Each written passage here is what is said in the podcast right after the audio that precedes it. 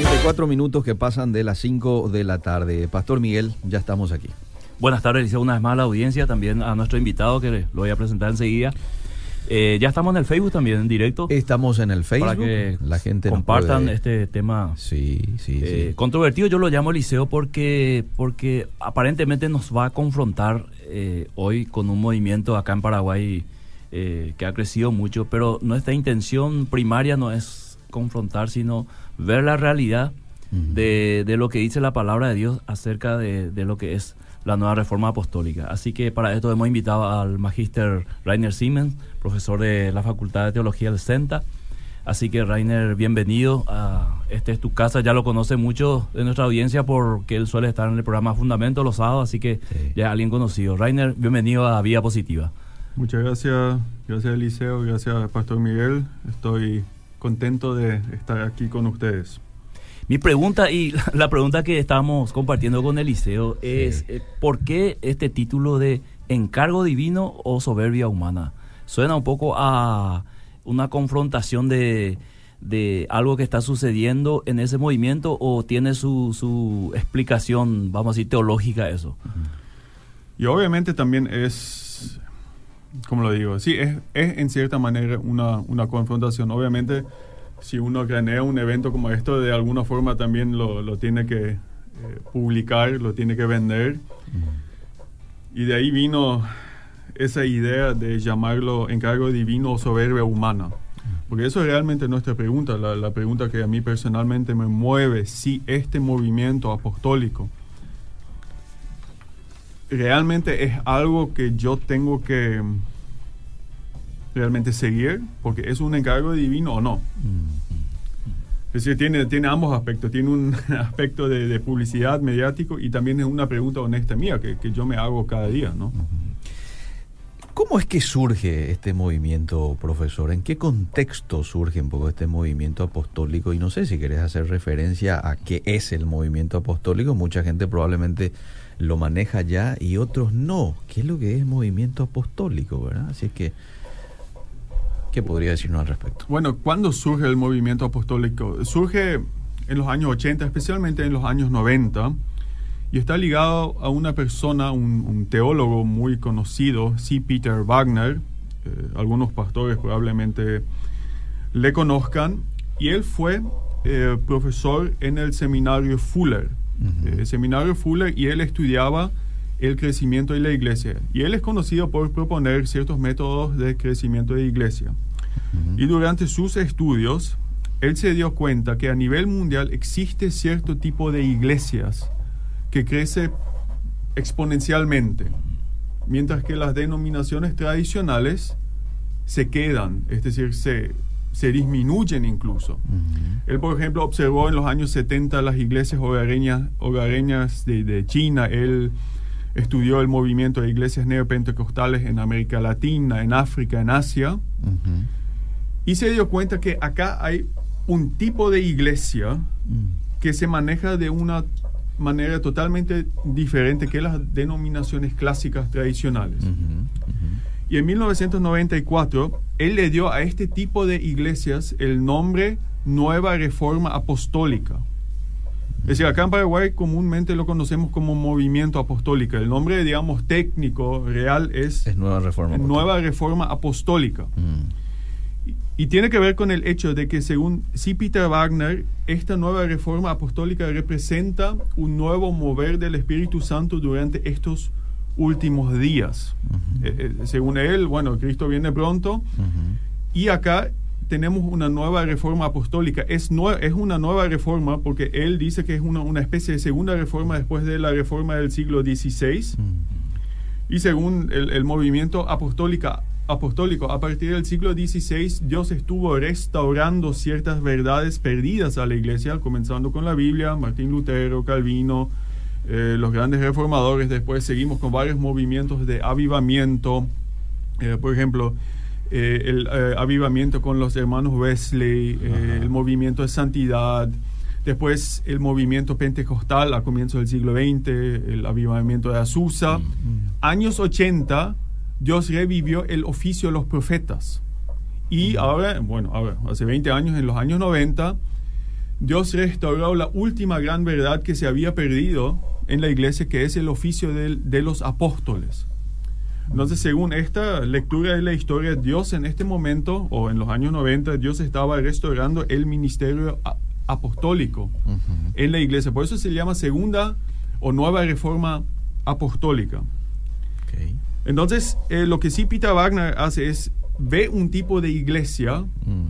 Especialmente las iglesias eh, neocarismáticas, el estilo lo neocarismático, neopentecostal, que crecen que son muy bien adaptados a su contexto, mm. a, su, realidad. Nosotros hablamos, en, teología hablamos de contextualización, donde los pastores tienen un, poder tremendo en la iglesia, donde no fueron expuestos a seminarios extranjeros, a una educación bien formal en, el, en un seminario teológico, mm. Y llama a esto, a este tipo de iglesias lo llama nueva reforma apostólica. Entonces, de ahí eh, eh, digamos, surge esa idea de que Dios paulatinamente durante la historia, durante los últimos 500 años, va restaurando mm. verdades que se habían perdido en la iglesia después del siglo II, después de la muerte de los apóstoles y sus discípulos inmediatos. Ahora, ahora eh, Rainer, muchas, muchas personas ah, se, se preguntan, ¿existen apóstoles hoy? Y si existen, eh, ¿son iguales a Pedro, a Pablo, a Juan?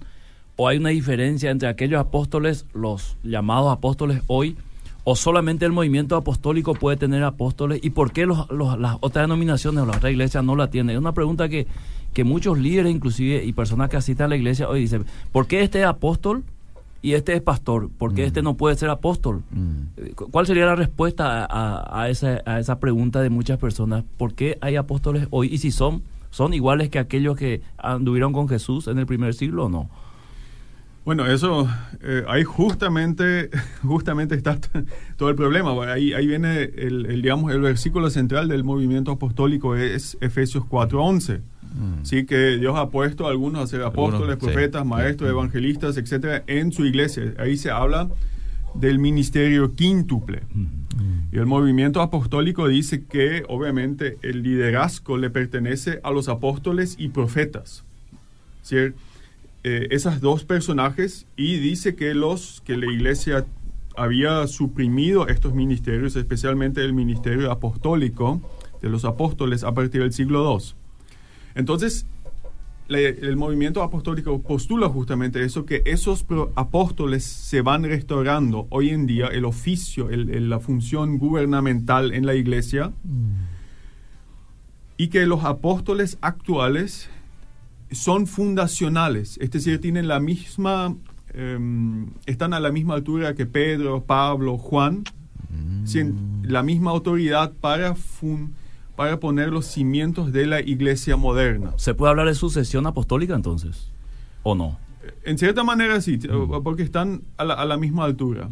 Obviamente, eh, si, te fijas en el Nuevo Testamento, hay varios grupos de apóstoles. Están los doce, elegidos directamente por Jesús, em, eh, testigos de su ministerio, eh, de su ministerio, testigos de su, de su resurrección. Pero después hay un, una, y a ese grupo también le pertenecía Pablo, eh, por cierto. Eh, y después están otros apóstoles que son más bien eh, enviados, porque el, término apóstol simplemente significa enviado. Que sería hoy misioneros, ¿verdad? Sí, después existen personas como Timoteo, como, como Tito, como Silas, que en el Nuevo Testamento también son llamados apóstoles, pero no en la misma categoría que esos doce más Pablo ese, es decir, en esa función em, fundacional con autoridad, sino son simplemente enviados misioneros para acompañar a iglesias en cierto tiempo. Em, Tito y, Timoteo son enviados a Efeso y a Creta porque había problemas en la iglesia, a poner orden en esas iglesias, es decir, una, un ministerio bastante limitado. Es decir, yo no creo que ese ministerio fundacional de los apóstoles, como él es el de, Pablo y los doce, siguió en la historia. Mm. Pero si, si calificamos al apostolado como enviado misionero, como plantador de iglesia, obviamente muchas, y en toda la historia, esa clase de apostolado ha seguido durante toda la historia, nunca cesó. Como oficio sería, ¿verdad? Sí, claro. Eh, como oficio. ministerio más bien. Sí, ministerio.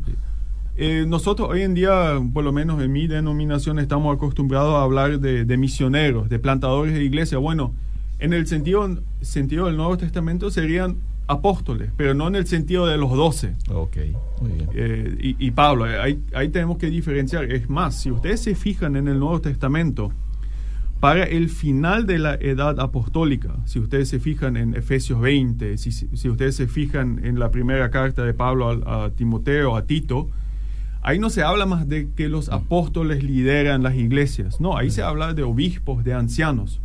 Eh, Efesios, eh, digo, Hechos 20, eh, Pablo regresa en, justamente antes de llegar a Jerusalén, llama a los ancianos de, de Éfeso.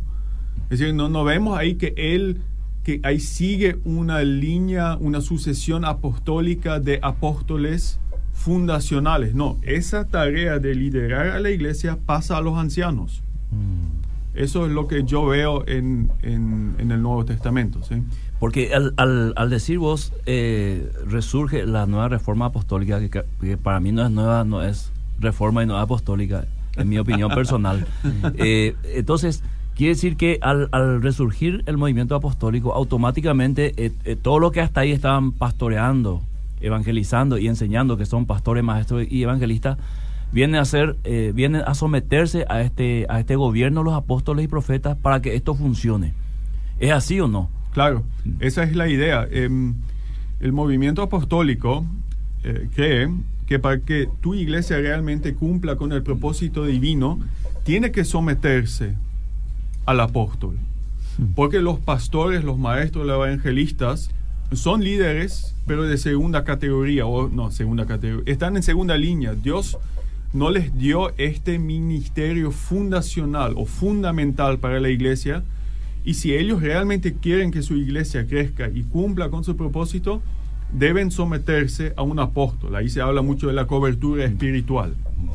¿Y qué sustento tiene esto, eh, Rainer, bíblicamente hablando? Porque eh, varios pastores hicieron este paso que vos estás mencionando. Eh, pasaron bajo una cobertura apostólica internacional, inclusive. Estamos hablando acá solamente de Paraguay. O sea, dice mi cobertura es el apóstol tal, ¿verdad? Mm. Entonces, ¿qué, ¿qué, fundamento bíblico tiene esto para decir, bueno, ahora que estoy bajo, bajo esta cobertura apostólica, ahora sí yo voy a crecer? ¿verdad? O sea, ¿qué, qué, qué fundamentos tuvieron eh, Wagner y compañía para decir, esto tenés que hacer para que Dios te bendiga en crecimiento, por ejemplo? Y bueno, como, eh, como vos bien lo dijiste, la nueva reforma apostólica no es nueva. Eh, esas ideas eh, del, del, apostolado, de la cobertura espiritual, se vinieron gestando durante los últimos 50, 60 años. La idea de la cobertura espiritual viene de los años 60, 70, del Shepherd Movement, se decía, del movimiento de pastores, sería traducido literalmente en los Estados Unidos, que fue un movimiento que acompañó a la generación hippie, eh, a, la, contracultura, digamos, donde se convirtieron muchas personas y había ciertos grupos de creyentes que estaban desorganizados y había ciertas personas que decían, bueno, yo les voy a ayudar, pónganse debajo de, de mi cobertura espiritual. Y la idea de la cobertura espiritual es la siguiente, eh, la vida y el ministerio de una persona recién tiene validez ante los ojos de Dios cuando esta persona se somete a una persona con un llamado más alto. Y detrás de eso también está la idea de la impartición. Es decir, recién cuando yo estoy bajo la cobertura de este apóstol, él me imparte los dones espirituales, el, poder del Espíritu Santo, y ahí recién mi ministerio tiene validez y va a prosperar, frente em, a los ojos de Dios. Me preguntas qué validez bíblica tiene. Mira, yo no le encuentro mucha validez. Eh, sí, el, el, tema de la sumisión es, un, es una realidad bíblica. Yo estoy sujeto a mis líderes, pero no, no, no en esta forma. Es más, si, si, si nos fijamos en el movimiento pastores de los años 70, fue, fue criticado severamente eh, porque lo que se construyó fue una especie de estructura piramidal. Donde ah, en, la, en la cima estaban pastores o apóstoles y cada uno, eh, digamos, estaba dándole cobertura espiritual a otras personas y así sucesivamente. Y se decía irónicamente, baja la decisión por la pirámide y suben los diezmos por la pirámide. Es decir, en esas estructuras del movimiento de pastores surgieron eh, tendencias sectarias, hubo mucho abuso de poder, abuso espiritual, es decir, fue... Sí, se dejó de existir ese movimiento, pero sorprendentemente en los años 90 el movimiento apostólico reabsorbió esa idea. Bueno, eh, para los amigos que se están sumando ahora al programa, hoy estamos hablando sobre el movimiento apostólico, encargo divino o soberbia humana. Estamos desarrollando un poco este tema y claro, vamos a darle oportunidad también a la gente que quiera hacer sus eh, preguntas vía Facebook y lo pueden hacer vía WhatsApp también. Aquí hay una pregunta que me parece muy interesante y ya lo hemos tocado aquí este, fuera del aire. ¿Qué opinan ustedes por qué el crecimiento exponencial que se da con las iglesias que pertenecen a este movimiento?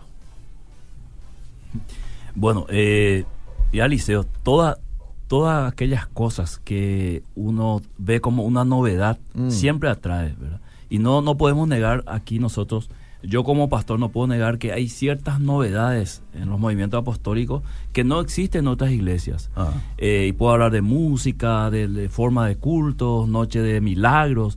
O sea, si, si yo hago una noche de milagros, eso es eh, se da por sentado que va a tener gente. ¿Por qué? Porque hay muchas personas enfermas, sin trabajo. Entonces, eh, hay que ver un poco si el crecimiento se da en base a qué.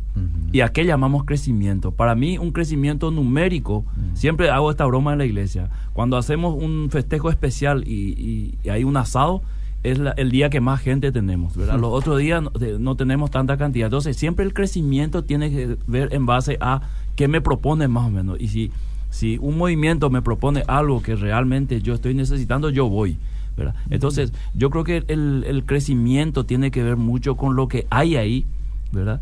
Eh, por las periferias y no tanto en el corazón de, de, este movimiento que, como nos está explicando Rainer, hay, tiene muchas, muchas, muchos agujeros todavía que cubrir o que explicar y que ellos lo van a hacer más a fondo en la conferencia, para eso ya hacemos la invitación el 8 de mayo. Pero yo creo que el crecimiento de numérico no siempre tiene que ver con algo sano Muchos crecimientos, por ejemplo, te doy un ejemplo, el, mercado 4 en referencia a los shopping tiene mucho más gente, hmm. pero nosotros sabemos que ahí hay muchas cosas que te dan sin factura y que vienen de contrabando. Hmm. Hace poco una intervención ahí. Entonces, si uno dice el mercado 4 crece, claro que crece, hmm. ¿verdad? Pero en base a qué? ¿O cuáles son los, los factores que le hace crecer? Entonces, aquí hay varios factores extra bíblicos, como yo digo, y hay factores antibíblicos que producen también un crecimiento. Habrá estrategias buenas también que podamos este, de por ahí analizar, como por ejemplo un departamento de Ujier este, preparado cuando uno llega, que lo reciban bien, que esto y aquello, ¿verdad? Este, un departamento de Ujier bien entrenado siempre es una ventaja para la iglesia, porque aquellas personas que van con la primera persona que se encuentra, profesor Reiner, es con el Ujier, ¿verdad? Y ahí vos te llevas la primera impresión de la iglesia. Eh, y, esto se da en todos los ámbitos. En una empresa, si a uno lo reciben bien, este, claro que te querés volver a ir, ¿verdad? Y viceversa, si no te reciben bien, tampoco este, querés volver a ir. Entonces, probablemente tenga un poco que ver también con un cúmulo de cosas que probablemente ayuden para que mucha gente vaya, ¿verdad? Estaba leyendo estos días una editorial que me llamó la atención de Rick Warren y escuchen cómo él titula esta editorial. Rápido crecimiento de la iglesia puede ser un cáncer. Estoy, estoy totalmente de acuerdo. y mira quién lo dice. Rick Warren. Sí, un hombre que tiene una iglesia importante. En que más escribió sobre este tema de iglesia crecimiento. Ahora, no todo crecimiento tampoco es malo, Eliseo. No estamos diciendo eso. Claro. Eh, hay, hay crecimientos que son natural, ¿verdad? Eh, y que se da por varios factores. Eh, pero refiriéndome yo al movimiento apostólico, hay ciertas áreas de crecimiento que no, no son, vamos a decir, sustentables con el tiempo. Eh, y yo tengo que ver ahí un poco eh, una pregunta a Rainer. Hay, hay ciertas cosas cuestionables en este movimiento como son, por ejemplo, las enseñanzas de eh, que yo puedo decretar eh, las confesiones positivas y cuando eh, este movimiento presenta esto como una enseñanza bíblica y le dice a la gente, vos podés ahora decir todo lo que vos querés, que eso se va a cumplir. Hmm. Esta es una enseñanza muy peligrosa y tiene que ser sostenida después con los hechos. Así que yo te hago la siguiente pregunta. Eh, eh, ¿Dónde entra esto en el movimiento? ¿O en qué sentido viene esto a ser parte de la enseñanza de la nueva reforma apostólica? Bueno, el, tema del famoso, de que yo decreto, eh, yo arrebato, todos estos temas, yo, yo suelo decir a mis estudiantes, yo no decreto nada. Em, simplemente me, me parece no sé, eh, en contradicción con la soberanía de Dios, el, yo, decreto. Esa idea del yo decreto viene de la teología o del Evangelio de la Prosperidad. Eh, la idea central del Evangelio de la Prosperidad es que si yo tengo la fe adecuada, la fe correcta, entonces voy a tener sanidad, victoria y prosperidad en mi vida. Mm. Ahora tenemos que ver que el Evangelio de la Prosperidad, eh, y eso varios historiadores ya analizaron, proviene de una corriente llamada el Nuevo Pensamiento del siglo XIX de los Estados Unidos, que fue una mezcla de ideas paganas, maniqueas, dualistas, lo que fuera, diciendo básicamente de cómo vos pensás, eso influye o eso cambia tu vida. De ahí, mm. por ejemplo, tenemos esa idea del pensamiento positivo, es una versión secular del Evangelio de la Prosperidad. Mm. Es decir, si pensás positivamente acerca de tu vida, eh, entonces tu vida va, va a tener un desenlace positivo. Esas ideas, o estas ideas centrales del nuevo pensamiento se cristianizaron en los años 30, 40, 50 y condujeron a lo que hoy tenemos como evangelio de prosperidad. Y ahí se cambió el pensamiento positivo con fe correcta. Y vos expresás tu fe correcta con declaraciones o con la confesión positiva. Entonces, si tenés la fe correcta, si te expresás de la manera correcta, tus palabras tienen un poder creativo. Es decir, si vos declarás que qué sé yo, que esa, ese lote es tuyo, entonces tiene un poder creativo, eh, hmm. eh, eh, crea eso. Obviamente es muy problemática la enseñanza de la confesión positiva. Por un lado, como recién dije, tiene orígenes paganos, no, no, no podemos negar eso. Sí, yo, yo nunca, yo personalmente no oro con, con, yo decreto, o yo ato, o toda esa clase de cosas. Y segundo, no, no, no, no, simplemente no veo eso, esa manera de orar en la Biblia. En, en, la Biblia. Sí, yo veo eh, pedir constantemente, incesantemente, así, sí, eso veo, pero no así decretar, eh, atar. No tiene esa clase de cosas. No tiene que ver eso un poco con el título, eh, profesor, este tema de eh, la soberbia, en, en, algún sentido de que yo puedo ahora obtener todo lo que yo quiero si le doy en la tecla de cómo orar y cómo, cómo creer. Entonces todo lo que yo digo se va a, cumplir. Eso es un poco peligroso. Me, me late un poco que nos lleva a Génesis 3. Seréis como dioses más o menos, ¿verdad? Porque si yo puedo decretar cosas, entonces eh, prácticamente estoy al mismo nivel que Dios. Y bueno, eh, ellos obviamente también tienen, tienen su fundamento, eso, que como hijo de Dios, eh, vos sos hijo del rey y obviamente tenés los derechos del rey. Em, yo también eh, lo, lo, veo peligroso, más, más, más también por el enfoque de la consejería, si tenés personas en tu iglesia que están enfermas y decretas sanidad y después eso no pasa y, bueno, parece que no tenés fe suficiente o tenés pecado en tu vida, entonces eso ha dañado a muchísimas personas. Ahí eso siempre me, me, da algo de pena, ¿no? Y a muchos le ha alejado de su fe. ¿verdad? También porque, no se cumplió, se decretó, no se cumplió, ¿verdad? Entonces, ¿qué está pasando acá? ¿O el Dios o, no, o el Dios no no no no tiene el poder suficiente o es mi fe, ¿verdad? Y la persona entra en crisis. Miguel, eh, ¿qué te parece si leo algunos mensajitos de la gente? ¿sí? Y después seguimos charlando. Buenas tardes. Eh, yo no sé qué pasó allí en la iglesia donde me voy, bajo un apóstol, pero dejé todo porque el Espíritu Santo me cambió, me sacó de los vicios, me sacó del lesbianismo. Ahora yo sirvo en esa iglesia y ayudo a otros que conozcan a Dios. Por eso yo digo que es el crecimiento que se da en esas iglesias. La opinión del oyente. Y gloria a Dios. cuando digo, bueno, acá hablamos de algunas partes negativas, yo personalmente pienso que puedo aprender muchísimo del movimiento apostólico. Veo, vamos a comenzar por este lado, veo en mi iglesia o mi denominación muchas estructuras que no son muy conducentes al crecimiento. Mm. Y veo en iglesias apostólicas un deseo por estructuras que realmente alcancen a la gente, porque en, el movimiento apostólico se habla mucho de la dicotomía o la, enfrentación entre reino y religiosidad. Mm. Es decir, religiosidad es, mucho el ambiente de las denominaciones tradicionales y uno tiene que tener una mentalidad de reino. Si realmente salir de las iglesias, alcanzar a la gente con el evangelio, eso veo. Y estoy totalmente de acuerdo con, no sé si fue oyente o... Sí, una dama. Una dama, eh, sí, eso pasa. Porque la gente de las iglesias apostólicas sale a las calles a predicar el evangelio, ora con la gente. Y mm. obviamente yo creo firmemente en el poder de la oración y que Dios responde a las oraciones. Claro. Eso es, yo, eso es lo que yo quiero aprender del movimiento apostólico. Donde yo, digamos, yo soy teólogo, donde yo marco una línea es cuando se desde mi punto de vista, por lo menos, se malinterpreta la Biblia. Mm. Yo estoy plenamente convencido que Dios responde a oraciones y que mucha gente encuentra al Señor Jesucristo en dentro de iglesias apostólicas y quizás el crecimiento es justamente eso porque dejan de hincharse con temas que son de una importancia secundaria y dicen nosotros tenemos que tener esta mentalidad de reino salir de las cuatro paredes de nuestra iglesia y realmente alcanzar a mi ciudad, a mi calle y lo que fuera, a mis amigos, eh, donde estoy.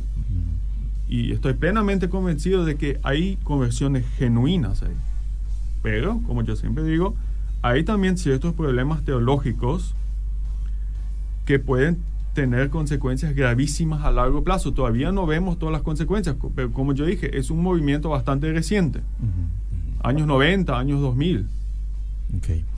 Bueno, eh, en mi opinión, la oración que hizo, y dice el, nombre del cantante, eh, la cantante en este caso, al decretar, ordenar sanidad para este, una persona que falleció un par de semanas atrás a causa de un cáncer, incluso se le ve a la cantante decir en uno de los conciertos de apoyo a Julio Melgar no aceptar un no como respuesta. Y eso eh, dejó mal parado a muchos porque todos ya saben el desenlace que ocurrió. Bueno, esto sí sirve de ejemplo de lo que estamos hablando, este tema de decretar y todas esas cosas que este, nada tiene que ver con eh, la voluntad. Finalmente es la voluntad de Dios la que se hace. Yo creo, yo creo, Liceo, que tiene, es como una moneda, tiene dos caras esto porque si bien eh, estos cantantes expresaron un deseo en la oración, yo lo expliqué más o menos así a, algunos hermanos, que muchas veces nosotros oramos más con deseo que con, con la razón, ¿verdad? Con el entendimiento. Entonces yo creo que ellos en su, porque eran, eran eh, colegas, eran hermanos, eran conocidos, amigos, entonces expresar un, un deseo en la oración y en ese deseo se te escapa en no aceptar un de parte de Dios, porque también yo creo un poco de sinceridad y ¿verdad? O sea, yo estoy enfermo y le digo a Dios, yo no voy a aceptar un no. Porque es mm. parte de la psicología siempre enseña que la primera reacción es una negación a mm. algo, a la muerte, a la enfermedad. Luego uno se va acomodando, finalmente aceptando, ¿verdad? Mm. Entonces, mirándolo desde ese punto de vista, eh, no en defensa a los cantantes, sino en defensa a mucha gente que ora de esta manera cuando recibe un impacto, una noticia como una enfermedad terminal. Entonces, eh, pero también esto se debe a justamente a falsas o erróneas enseñanzas respecto a cosas. O sea, si vos me, decís que tocando la pared va a suceder algo, lógicamente que yo voy a ir a tocar la pared, ¿verdad? Mm. Pero eh, ese es el punto, querido Liceo, donde, donde nosotros siempre hablamos acá en Vida Positiva. Yo sé que Rainer eh, también eh, lo, enseña así. Cuanto más bíblico, nosotros podemos tener conocimiento bíblico, mm. porque esto se originó de, prácticamente de un seminario teológico con Warner. Mm. Podemos tener conocimiento teológico, pero no ser respetuoso de la Biblia. Mm. ¿Entendés? Entonces, no, no, todo lo que es eh, menciona la Biblia muchas veces respeta los principios bíblicos. Y hay palabras demasiado claras en este tema para no crear falsa expectativa en las personas. Y sucede después esto que fue público mm. y se llenó en las redes sociales de críticas, ¿verdad? Porque finalmente el cantante murió. Ahora, ya que tocamos este tema de decretar, eh, ¿se puede utilizar como un argumento bíblico para creer en este tema de decretar lo que se encuentra en Job capítulo 22, verso 28, y le leo, determinarás asimismo una cosa y te será firme, y sobre tus caminos resplandecerá luz. Porque dice, acá me está diciendo un oyente que mucha gente utiliza este versículo para este, enseñar de que sí, nosotros tenemos que decretar y ordenar y cosas como esa, ¿verdad? Eh, Job 22, 28. No creo que Job justamente sea eh, el que diga eso, ¿verdad? En ese sentido que quizás mucha gente, ¿verdad? Pero mientras el profesor busca el, el, versículo... Siempre hay que leer en contexto. sí, exactamente, a eso me iba. 28, Exactamente, siempre es importante leer el contexto, lo que viene antes y después. Inclusive los capítulos anteriores, eh, porque hay veces que la Biblia hace un seguimiento y la Biblia es su mejor intérprete. Mm. Sí, em, estoy justamente viendo, esto es donde Elifaz mm. le habla a Job. El gran problema con el libro de Job es que no puedes sacar eh, versículos individuales. Mm. Porque toda la teología de Job es justamente la discusión por qué Job sufre. Job dice, y eso es la eh, Génesis 1 y eh, digo, Job, 1 y 2 nos afirman, el tipo fue el más íntegro del, mundo. Dios mismo dice eso a Satanás. Pero después vienen sus tres amigos, uno de esos, Elifas, dice, no, no, Vos sufriste porque probablemente haya algún pecado ah, en tu vida. Ah. Y justamente esto, bueno, yo hablo eso con mis estudiantes y generalmente genera muy buenas discusiones. Lo que Elifaz y los otros amigos de Job han dicho es criticado después por Dios. Ah. Es decir, vos no podés tomar eso lo que Elifaz dijo y simplemente, mira, acá tengo, acá tengo la doctrina de decretar. No, vos tenés que leer los 42 capítulos de Job, entender el mensaje teológico fundamental y ver lo que Elifaz dijo, después es criticado. Muy bien, sumamente claro, sumamente claro. Además, no todas, no todas las, eh, añadiendo eso, no todas las enfermedades ni situaciones es siempre por causa del pecado. Mm. Hay causas naturales, ¿verdad? Hay accidentes. Así que eso para, para este oyente que escribió eh, en base a eso. Un solo versículo para sostener toda una teología siempre es peligroso. Muy bien, excelente. Este, mira, yo tengo aquí más preguntas, pero no sé si vos tenés alguna pregunta. No, vamos a darle lugar a la audiencia, aprovechando al profesor Reiner. Una pregunta, eso de decretar y atar va en contra de la palabra. Acabamos de hablar de ese tema. Estos artistas que hicieron esa oración, ¿vienen la iglesia que no están tan bien teológicamente? Mi opinión es que muchos se hacen fans y ya le siguen a ellos, no a la enseñanza bíblica, dice. Voy con más mensajes. Eh, no, no aceptaremos un no como respuesta. Ok, ok, ok. Eso fue lo que dijo esta persona. Solo me gustaría eh, dar gracias a Dios porque estamos escuchando el programa de hoy. Ok. En el ejercicio del ministerio, ¿cuál es la diferencia entre pastor, reverendo y apóstol? Dice. Ah, y antes dice, yo he oído la defensa del apostolado de hoy día en base a Gálatas 2.9 y reconociendo la gracia que me había sido dada, Jacobo, Cefas y Juan, que eran considerados como columnas, nos dieron a mí y a Bernabé la diestra en señal de compañerismo, para que nosotros fuésemos a los gentiles y ellos a la circuncisión. Es decir, los apóstoles serían los pilares de la iglesia. Sí, ahí se, ahí se refiere al, apóstol Pablo y a, y a Bernabé. Em, eh, yo no tengo ningún problema con eso. Estos son realmente, eh, Pablo fue el apóstol, uno de los apóstoles fundacionales de la iglesia hasta hoy en día. Pero eso no quiere decir que hoy en día tenemos que esperar un apóstol al nivel de Pablo, digamos. Bueno, e-, este es un tema muy interesante también que seguramente se da un poco como costumbre en este movimiento apostólico y dice esta oyente si se pueden referir al respecto, la paternidad espiritual. Y, eso justamente tiene que ver con la cobertura espiritual, que los apóstoles, eh, digamos, tienen, tienen hijos espirituales mm. y tiene, tiene que ver con, con esta idea de que el apóstol es el canal preferido por el cual eh, se traspasa eh, la fuerza del Espíritu Santo. Bueno, em, como ya dije, yo creo que eso tiene un fundamento bíblico deficiente, pero no sé si el pastor Miguel quiere añadir algo. Bueno, la paternidad eh, espiritual, en, cierto sentido, no es malo tener un padre espiritual. Pablo fue padre de Timoteo, lo llama verdadero hijo en la fe, y yo creo que en algún momento Timoteo le habrá llamado este papá. Y hasta ahí yo no digo que esté mal, porque también yo como, como, como pastor he tenido padres espirituales, a quien hasta hoy considero padres en la fe, ¿verdad? Ahora, eh, como explicó bien el profesor, cuando, cuando uno se, se pone en una posición vertical y vos entras debajo de la cobertura, hay ciertos, eh, vamos a decir, ciertos condicionamientos que implica ser mi hijo espiritual, ¿verdad? Y yo, yo, yo creo que el profesor Rainer lo va a explicar mejor. No es solamente ser hijo, tiene que cumplir ciertas cosas como hijo, ¿verdad? Eh, no sé si esa parte lo puede explicar un poco, profesor, porque es, eso tiene que ver también con entrar bajo la cobertura. No es solamente decirle papá al apóstol, sino hay otras cosas que eh, eh, en este movimiento se, se da con aquel que quiera ser parte de, justamente del movimiento apostólico. Así, ¿no? Sí, claro, la persona que quiere ser parte del movimiento apostólico, digamos un pastor, supongamos una iglesia pequeña que está luchando, el pastor nota que, bueno, parece que él no tiene la unción del Espíritu Santo para que su iglesia realmente crezca. Entonces dice, bueno, yo necesito esta cobertura espiritual. Dios no me dio este don fundacional, entonces se pone bajo la cobertura espiritual eh, de un apóstol y entonces se somete y recibe la visión eh, de este apóstol y este apóstol le da revelaciones eh, los apóstoles son como los generales. Mm. Alguien utilizó esta comparación. Son como los generales que diseñan la estrategia de guerra.